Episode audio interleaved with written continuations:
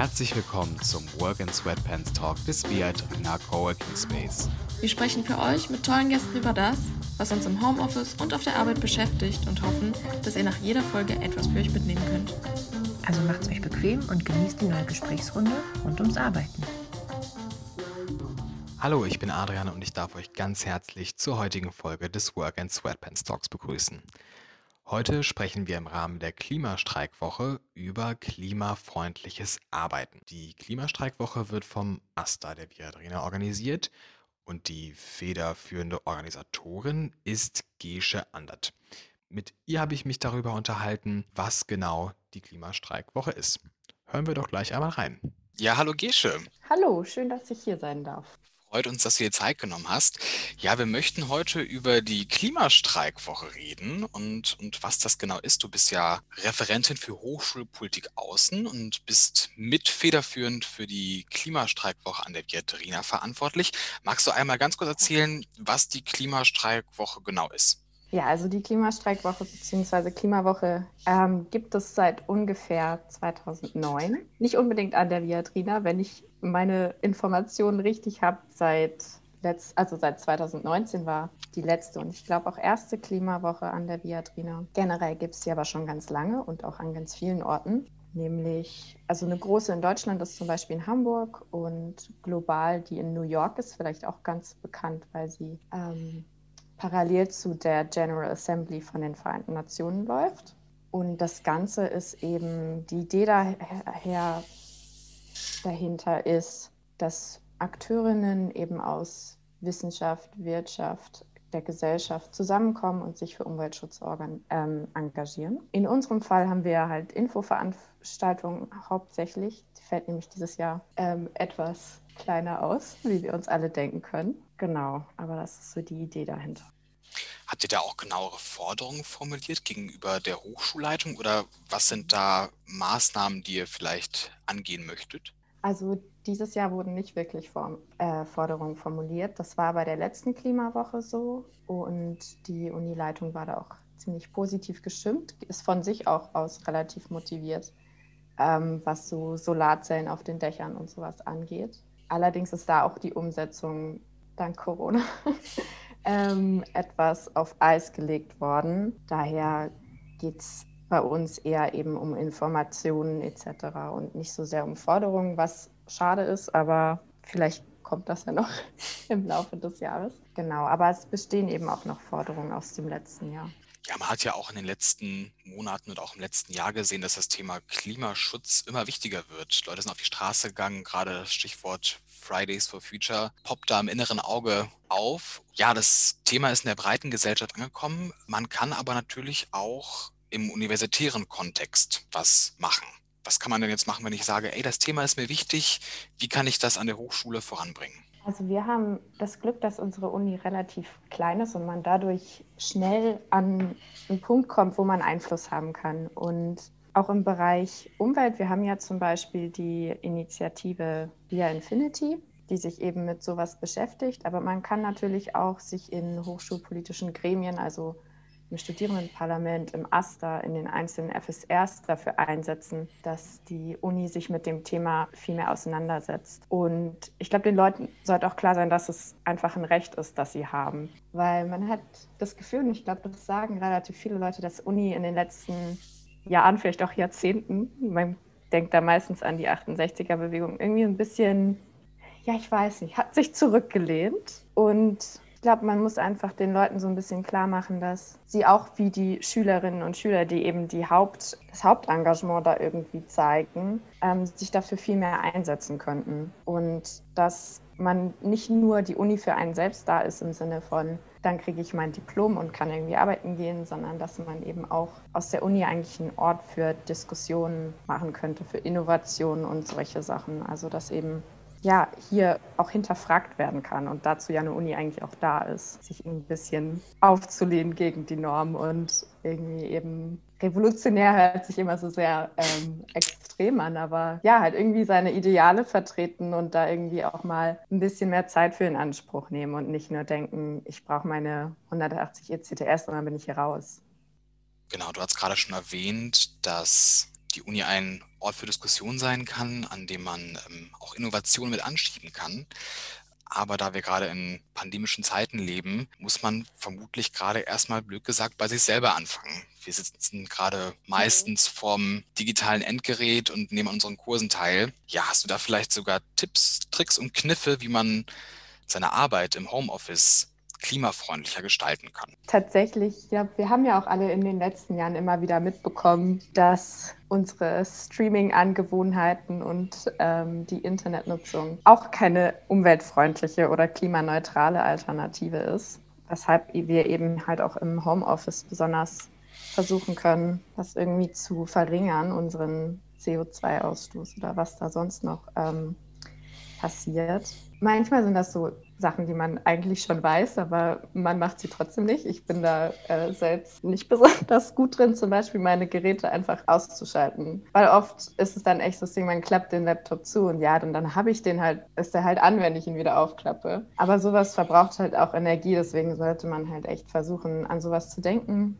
Vielleicht auch diese Mehrfachsteckdosen und sowas nutzen, um dann bestimmte Sachen auf einmal auszuschalten. Ich habe nämlich immer das Problem, dass ich immer ganz viele Tabs aufhabe und dann ist es leichter, den einfach zuzuklappen und die nicht alles speichern oder löschen zu müssen, um dann später nochmal danach zu suchen.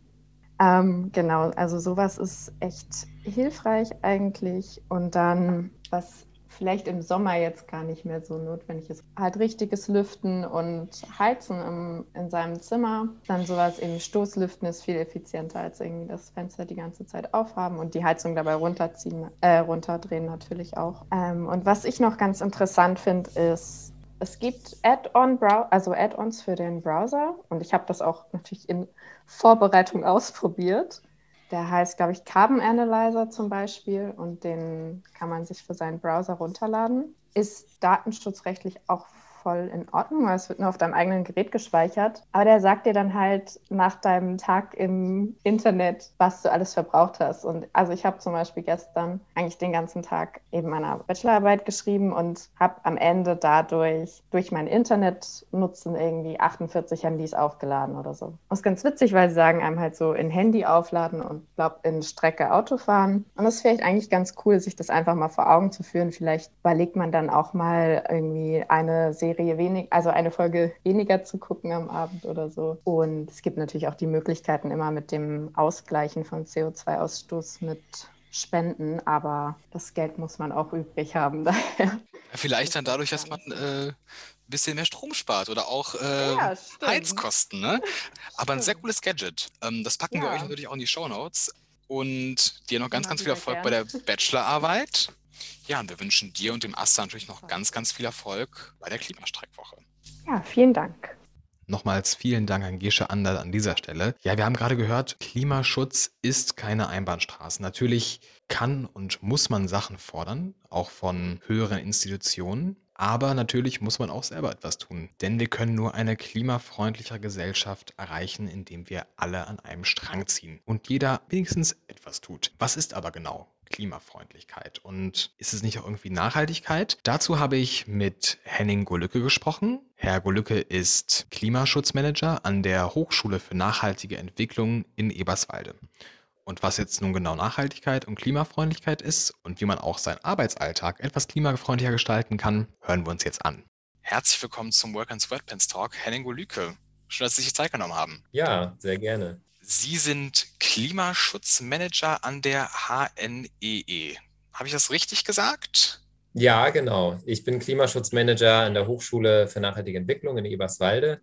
Und das kommt einfach daher, dass es ähm, seit einigen Jahren vom Bundesumweltministerium eine Förderrichtlinie gibt, die Klimaschutzmanagerinnen Stellen in Kommunen, aber eben auch an Hochschulen fördert. Und darüber bin ich eben auch ähm, einige Jahre gefördert gewesen und mittlerweile eben auch gehöre ich dann zum festen Personal an der Hochschule. Vielleicht ganz kurz, wie kann man sich das vorstellen? Was, äh, was macht ein Klimaschutzmanager so? Ähm, letztlich ist der Klimaschutzmanager dafür verantwortlich, ein Klimaschutzkonzept zu entwickeln für die Institutionen, eben dann entweder für die Kommune oder bei uns eben dann für die Hochschule. Und da stehen eine Reihe von Maßnahmen drin am Ende, die umgesetzt werden sollen dann über die Jahre und dafür bin ich verantwortlich und das können ganz unterschiedliche Maßnahmen sein. Das können technische Maßnahmen sein, also jetzt erneuerbare Energien, irgendwelche PV-Anlagen auf Dächern.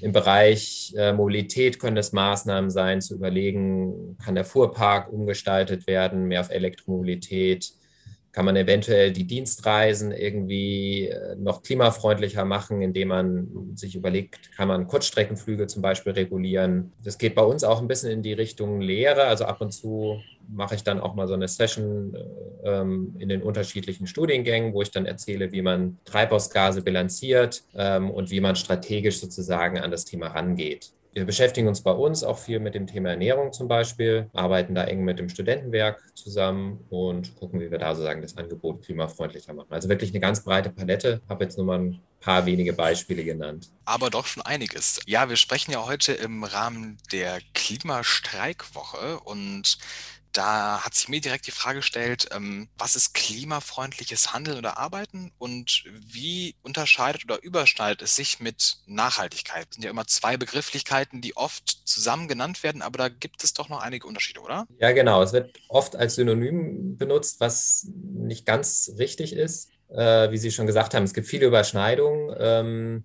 wenn ich jetzt erstmal ganz grundsätzlich ähm, an, an diese Begriffe rangehe, ohne jetzt mal das, den Begriff Arbeit da noch mit ähm, zu beschreiben, würde ich sagen, dass Klimaschutz letztlich so ein bisschen die ökologische Dimension ist. Also zu überlegen, wie können wir letztlich ein intaktes ökologisches System erhalten. Bei der Nachhaltigkeit sind ja aber eben auch noch die Dimensionen ähm, Ökonomie und Soziales eben dabei. Da gibt es dann eben auch nochmal die Diskussion, oft wird das so nebeneinander gestellt, sozusagen, wir brauchen eben alles drei. Es gibt also dieses typische Drei-Säulen-Modell, äh, Ökologie, Ökonomie, Soziales. Wir an der Hochschule interpretieren das anders und sagen, dass eigentlich das ökologische System sozusagen Grundlage der anderen Systeme ist. Das sozusagen das soziale und ökonomische System nur funktionieren kann, ähm, wenn auch das ökologische System intakt ist. Und deswegen, es kann zum Beispiel sein, dass es Klimaschutzmaßnahmen gibt, die überhaupt ökonomisch sich vielleicht nicht rechnen. Es gibt Klimaschutzmaßnahmen, die auch vielleicht nicht sozial sind. Und da muss man dann eben dann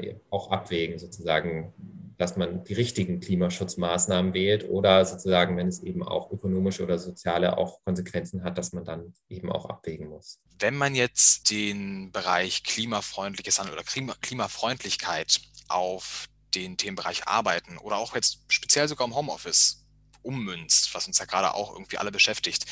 Welche Bereiche kann das denn da betreffen oder wo kann man denn da selber für sich sagen, ey, da könnte jetzt klimafreundlicher agieren? Wir haben bei uns an der Hochschule festgestellt, dass wirklich ein sehr großer Anteil der Treibhausgase letztlich durch das Pendeln entsteht. Also zwischen, bei uns ist es eben Berlin und Eberswalde, also circa 50 Prozent der Studierenden und auch der Belegschaft kommen aus Berlin und pendeln und da entstehen enorm viele Treibhausgase. Das übersteigt bei uns wirklich auch bei Weitem eigentlich die anderen Emissionen jetzt aus Wärme und Strom. Deswegen ist das ein ganz wichtiger Bereich, der natürlich jetzt mit der Corona-Pandemie hat sich da ja einiges getan. Das wäre wahrscheinlich auch eine Sache, die man auch in die Zukunft übertragen könnte, dass man sich überlegt, also muss ich jetzt wirklich jeden Tag zur Arbeit pendeln oder gibt es eben auch mal die Möglichkeit, von zu Hause zu arbeiten? Ganz grundsätzlich verursacht natürlich auch Mobilität Emissionen. Deswegen spielt natürlich auch, ist es jetzt nicht nur die Pendelei, sondern eben auch die Dienstreisen ähm, spielen da eben auch mit rein. Mache ich eine Dienstreise? Ist eine Dienstreise wirklich nötig? Kann ich sie eventuell auch online stattfinden lassen? Ähm, und dann eben aber auch die Frage des Verkehrsmittels, weil die einzelnen Verkehrsmittel natürlich auch einen sehr großen Einfluss darauf haben.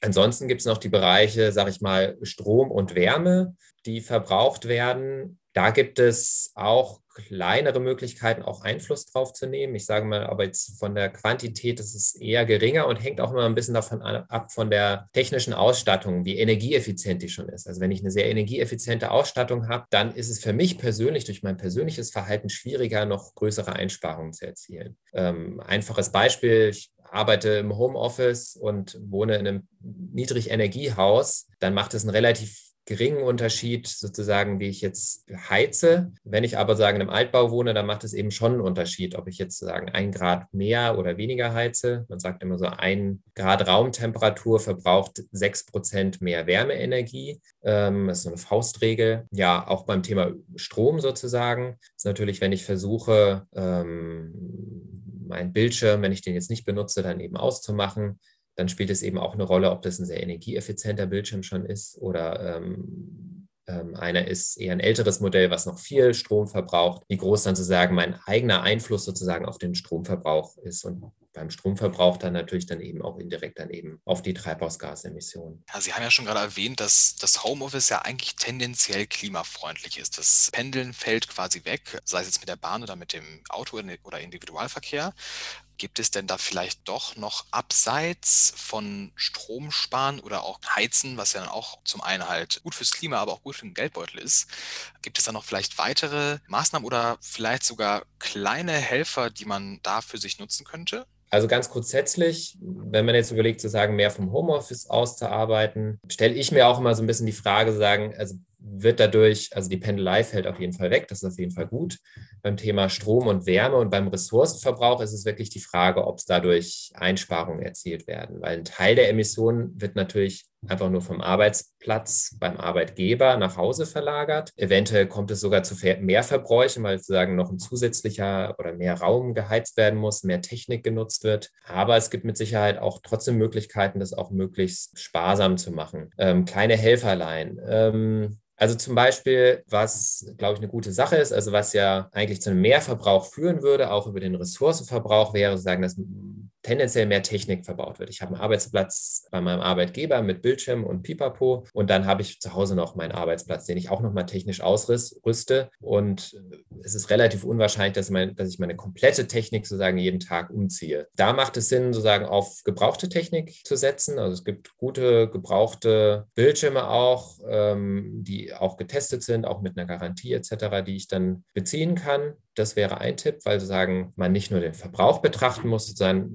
den Verbrauch des Geräts, zum Beispiel den Stromverbrauch, sondern eben auch, wie viel Energie wurde gebraucht, um dieses Gerät überhaupt erst, herzustellen. Und da macht es dann eben Sinn, die Geräte gebraucht zu nutzen und eben auch eine möglichst lange Lebensdauer dieser Geräte zu gewährleisten auch wenn ich mir zu Hause ein Homeoffice einrichte, würde ich dann eher sozusagen, das bezieht sich jetzt eher sozusagen vielleicht auf ein energetisch nicht so gut äh, ausgestattetes Haus, würde ich dann eher gucken, dass ich eher einen kleinen Raum nutze und jetzt nicht irgendwie einen großen Raum dann eben beheizen muss. Äh, es gibt auch die Möglichkeit, sozusagen so die Thermostatköpfe zu wechseln, wo man dann vielleicht die Zeit steuern kann. Falls man nicht selber dran denkt, eben das dann die Heizung immer runterzudrehen, dann kann man das so anpassen an seine Arbeitszeiten. Ich kann bei der Suchmaschinenwahl, habe ich die Möglichkeit sozusagen auch auf Alternativen zu setzen. Also ähm, kann man einfach mal ausprobieren, anstatt Google mal Ecosia zu nutzen, ähm, gucken, ob das einem gefällt. Die sagen zumindest, dass sie sagen, über die Werbeeinnahmen, die sie da einspielen, eben auch Waldschutz und Aufforstungsprojekte unterstützen. Da kann man eben dann eventuell auch einen kleinen Beitrag zu leisten. Und zu Hause am besten natürlich einen Vertrag bei einem unabhängigen Ökostromanbieter abschließen. Äh, also am besten auch nicht irgendeinen Ökostrom, sondern wirklich, dass dann gewährleistet ist, dass das Geld, was ich dann bezahle, dann eben auch in den Ausbau der erneuerbaren Energien fließt. Das sind, glaube ich, so viele kleine Sachen, auf die man achten kann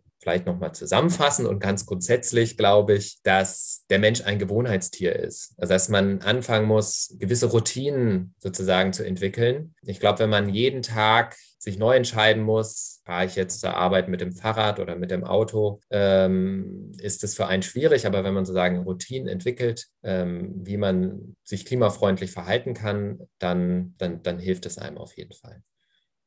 Ja, Sie haben es schon gesagt, der Mensch ist äh, ein Gewohnheitstier und, und das ist, äh, glaube ich, einfach ähm, manchmal auch an der Zeit, einfach sich ein bisschen, ein bisschen umzudenken und äh, nicht mehr nur bequem zu sein. Und wenn man dann einmal quasi die Gewohnheit geändert hat, dann ist es dann genauso be bequem wie vorher. Genau, Ecosia habe ich ähm, tatsächlich auch schon mittlerweile in Benutzung. Pack das nochmal in die Show Notes.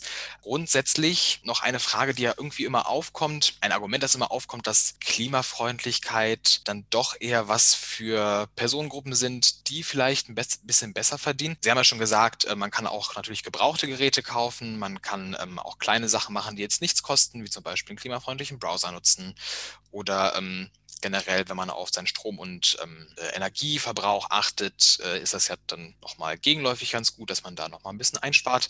Also würden Sie generell sagen, dass es auch möglich ist, mit kleinem Geldbeutel klimafreundlich zu handeln? Würde ich sagen, definitiv. Also ich denke auch, die großen Klimaschutzmaßnahmen, die vielleicht dann auch viel Geld kosten. Also jetzt gerade im Bereich Wohnen sind ja dann eher Investitionen, die ja sozusagen dann auch vom Eigentümer und Vermieter getätigt werden müssten. Aber wenn ich sozusagen selber die ganzen Beispiele, die wir jetzt genannt haben, die kosten entweder kein Geld oder nur wenig mehr Geld äh, oder sparen im Endeffekt sogar Geld ein. Also da würde ich sagen, es ist wenig abhängig vom Geldbeutel. Und wenn wir nochmal das Thema Pendelei auch haben und die Verkehrsmittelwahl, da ist, denke ich, ein Auto ist einfach mega, mega teuer. Es gab ja mal irgendwie so eine Studie, wo Leute befragt wurden, was sie glauben, was denn ihr Auto pro Monat kostet, inklusive aller Kosten. Und da haben die Leute im Prinzip gesagt, ja, mein Auto kostet so 200 Euro und de facto sind es aber eher 400 Euro. Jetzt haben wir natürlich das Problem, wenn ich erstmal ein Auto zu Hause stehen habe, ähm, ist der Anteil der Fixkosten relativ hoch, Steuern, Versicherungen, Wertverlust und eben die variablen Kosten eher nicht so hoch. Deswegen sollte die Tendenz eher dazu hingehen, zu überlegen, ob man überhaupt ein Auto braucht oder wenn man vielleicht als Familie äh, sogar mehrere hat, ob man eins abschaffen kann, weil dann ähm, kann ich richtig viel Geld einsparen. Ja, da sind wir mit dem Semesterticket noch ganz gut gesegnet eigentlich, jetzt als Studi, sage ich mal. Genau, der öffentliche Nahverkehr ist natürlich auch eine super klimafreundliche Alternative und genau, die Studierenden fahren ja auch sehr preisgünstig damit. Ja, dann würde ich sagen, vielen lieben Dank für das nette und informative Gespräch. Äh, ich konnte auf jeden Fall auch ein bisschen was für mich mitnehmen. Vielen lieben Dank, Henning Golücke. Ja, sehr gerne. Tschüss. Tschüss. Vielen Dank nochmal an Henning Golücke. Und wir haben gerade schon gehört, dass Nachhaltigkeit auch einiges mit der Klimaeffizienz von Gebäuden und Bauten zu tun hat. Und natürlich passt dies perfekt thematisch in den Bereich Coworking beziehungsweise in die Abteilung Viadrina Coworking Space, denn der neue Coworking Space an der Europa-Universität Viadrina befindet sich gerade im Umbau. Ob der Coworking Space auch nachhaltig und klimafreundlich wird und worüber wir uns vielleicht noch alles freuen können, darüber habe ich mit Ulrike Kiefer gesprochen. Sie ist Leiterin des Projektteams Viadrina Coworking Space. Ja, herzlich willkommen, Ulrike. Schön, dass du Zeit gefunden hast. Ja, gerne.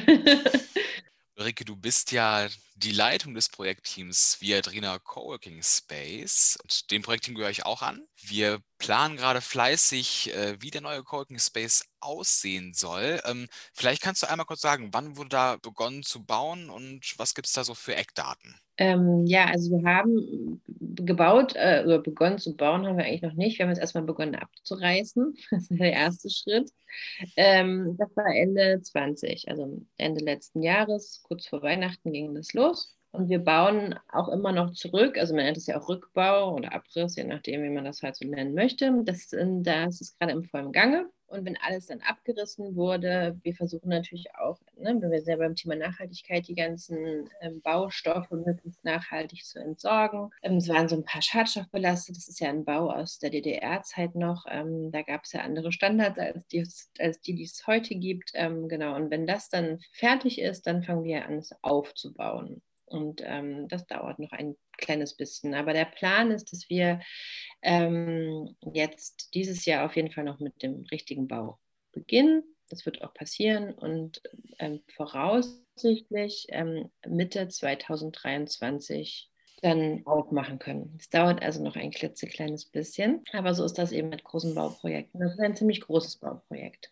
Und da ist es im Moment so, dass, also ich, wir sind zwar dieses Projektteam Coworking Space, aber wir sind im Moment noch ein kleiner Teil der ganzen großen ähm, ganzen großen Teams. Und dazu gehört noch das D4. Das macht die ganzen baulichen Sachen. Also die übernehmen gerade wirklich die Mammutarbeit. und ähm, dann natürlich das Architekturteam, was diesen, die Ausschreibung gewonnen hat. Scheid und Kasprosch heißen die. Und ganz viele großartige Fachplaner, die da so mit dazu arbeiten. Ne? Also sozusagen ihren äh, jeweiligen äh, Fachbereich haben. Also von der Statik über die Abwasser, Elektrik, ähm, Gebäudetechnik, äh, gibt es ja alles alles mögliche Fenster, Landschafts- äh, hier und Gartenbau. Also da ist wirklich alles dabei. Ja, hört sich sehr, sehr spannend an. Ich freue mich auch schon total. Wir müssen es halt noch ein kleines bisschen gedulden.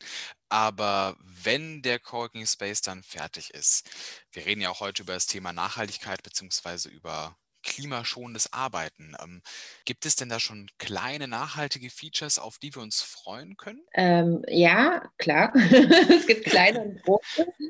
Das Schöne ist, dass das ganze Gebäude eigentlich darauf aufgebaut ist, dass es nachhaltig ist. Und zwar nicht nur im Bau, sondern auch in der Bewirtschaftung.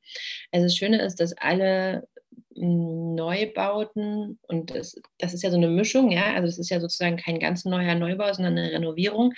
Aber wir versuchen uns da an dem Neubau möglichst äh, zu orientieren, ähm, relativ äh, nachhaltig schon gebaut werden sollen, vor allem im öffentlichen Bereich, im privaten ist das ja nicht so. Aber im öffentlichen gibt es ja schon ganz schön ordentliche Standards, die erreicht werden müssen, zum Glück. Mm, und das Architekturteam hat ja damals die ähm, Ausschreibung äh, gewonnen, diesen Wettbewerb, keine Ausschreibung, sondern den Wettbewerb gewonnen. Vor allem damit, dass das eben ein sehr nachhaltiger Bau ist, der auf so wenig Technik wie möglich auch setzt. Also es ist ein Low-Tech-Gebäude ähm, und es ist eben eins, was ganz viel mit hm, natürlicher Belüftung, natürlicher Belichtung, ähm, Bepflanzung auch, also die Regulation über Bepflanzung arbeitet. Genau, und ähm, in der grundsätzlichen Gesamtbauweise möglichst nachhaltig gestaltet ist. Das ist natürlich ganz schön. Dann ist es natürlich auch so, dass das ganze Thema Coworking ein nachhaltiges Thema ist. Ne? Also das heißt, in dem Moment, in dem die Uni da einen Coworking Space hinsetzt, ähm, bedeutet das ja auch, dass wir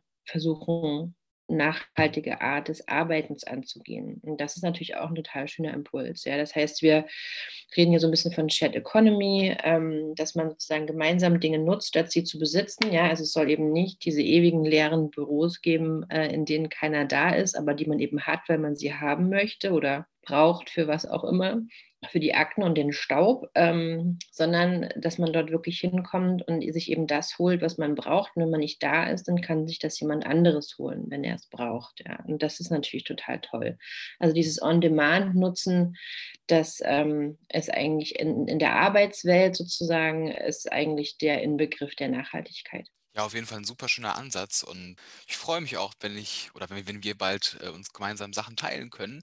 Gerade sind wir ja leider noch mehr oder weniger auf uns alleine gestellt. Das wird wahrscheinlich auch noch ein bisschen andauern, dass wir äh, vorwiegend im Homeoffice arbeiten. Ähm, hast du denn vielleicht sogar ein paar kleine Alltagstipps für nachhaltiges Arbeiten zu Hause oder kleine Helfer, die einem dabei helfen können?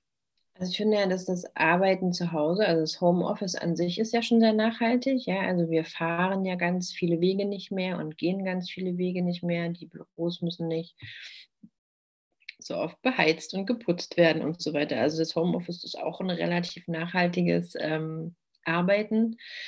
Aber es ist natürlich so wie ne, das nachhaltige Leben drumherum sozusagen. Man überlegt sich eben dreimal, möchte man jetzt irgendwie das ausdrucken, was man ne, so druckt, äh, die Papierhandhabung. Dann ist, muss man sich auch immer daran erinnern, dass alles, was wir speichern irgendwo, ja auch betrieben werden muss. Also es macht schon auch Sinn, so einen Clean Desk zu haben, eben nicht nur auf dem analogen Schreibtisch, sondern auch auf dem virtuellen Schreibtisch, die ganzen E-Mails, die ganzen Ablagen, die ganzen ähm, gespeicherten Dokumente. Also da lohnt es sich auch wirklich zwischendurch immer wieder aufzuräumen, weil die eben auch Speicherplatz benötigen und das benötigt Energie.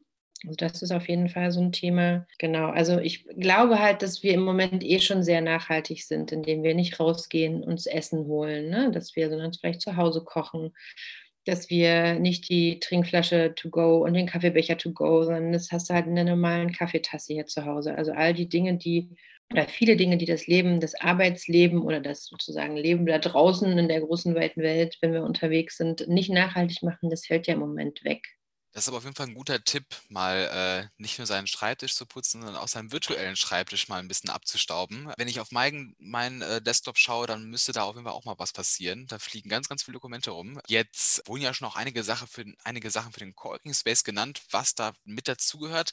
Wenn ich jetzt mir denke, hey, ich habe da noch die Knaller-Idee, das müsste auf jeden Fall in den Coworking Space rein. Kann ich das dann auch vorschlagen? Schreibt uns, ja, unbedingt. Also schreibt uns, erzählt uns. Ne? Also wir können natürlich natürlich auch nur recherchieren und, und, und unsere eigenen Vorstellungen oder das, was wir mal irgendwo gesehen haben und uns abgeguckt haben, was wir, ähm, wo wir gute Erfahrungen mitgemacht haben und irgendwie in unseren Uni Arbeitsalltag sozusagen reinpasst, versuchen umzusetzen. Aber ähm, so war so ein Projekt, das äh, nährt sich natürlich auch total von ganz vielen Ideen, ganz viel Input. Also Beispielsweise ähm, habe ich mir total gewünscht, dass wir Bienen aufs Dach kriegen.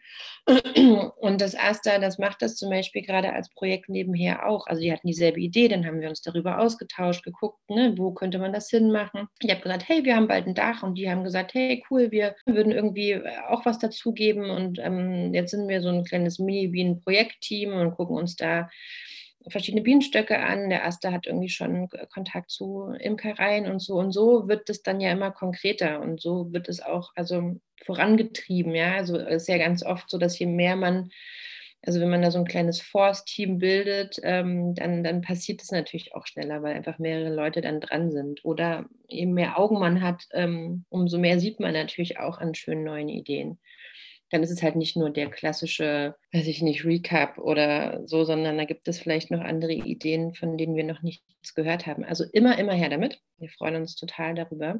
Ähm, Wenn es Wünsche, Ideen, Vorstellungen gibt, inwieweit wir die umsetzen, hängt dann immer sehr davon ab, was wir umsetzen dürfen natürlich. Aber wir jetzt als Coworking-Team sind immer erstmal total glücklich, wenn jemand kommt und Ideen hat.